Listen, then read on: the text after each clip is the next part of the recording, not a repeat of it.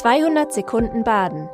Herzlich willkommen zum Nachrichtenpodcast der Badischen Zeitung. Die Nachrichten für Freitag, den 14. Juli.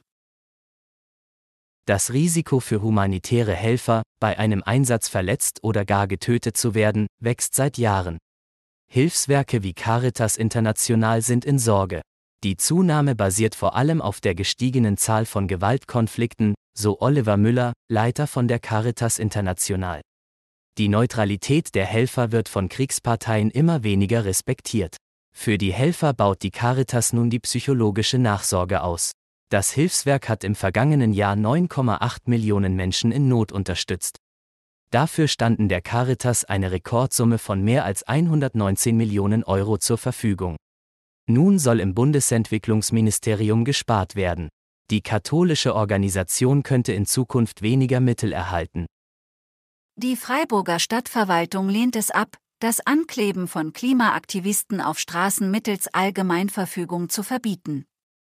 Wer sich nicht an eine solche Verfügung hält, kann mit einem Zwangsgeld belegt werden.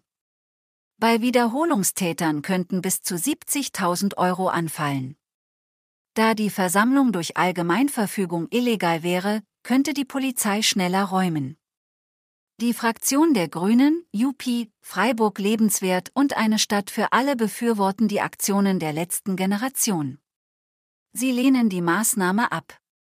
Die Fraktionen der FDP und Bürger für Freiburg, AfD und CDU würden eine Verfügung begrüßen. In Offenburg hat der Verkehrsausschuss die Entscheidung über eine Anhöhung der Parkgebühren auf Oktober verschoben.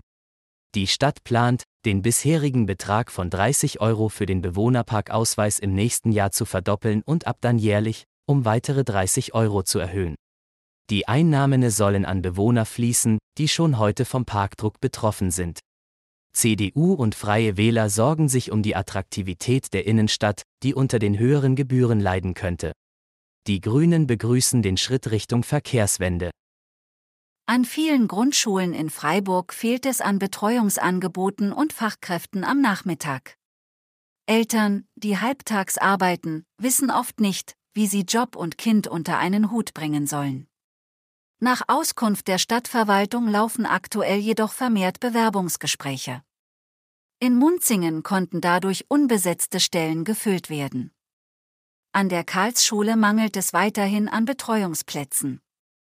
Die Schule möchte zwei Bauwagen anschaffen.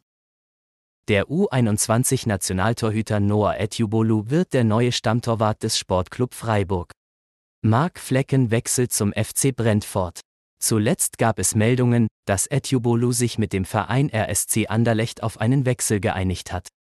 Durch die Vertragsverlängerungen beim SC ist ein möglicher Transfer nach Belgien vom Tisch.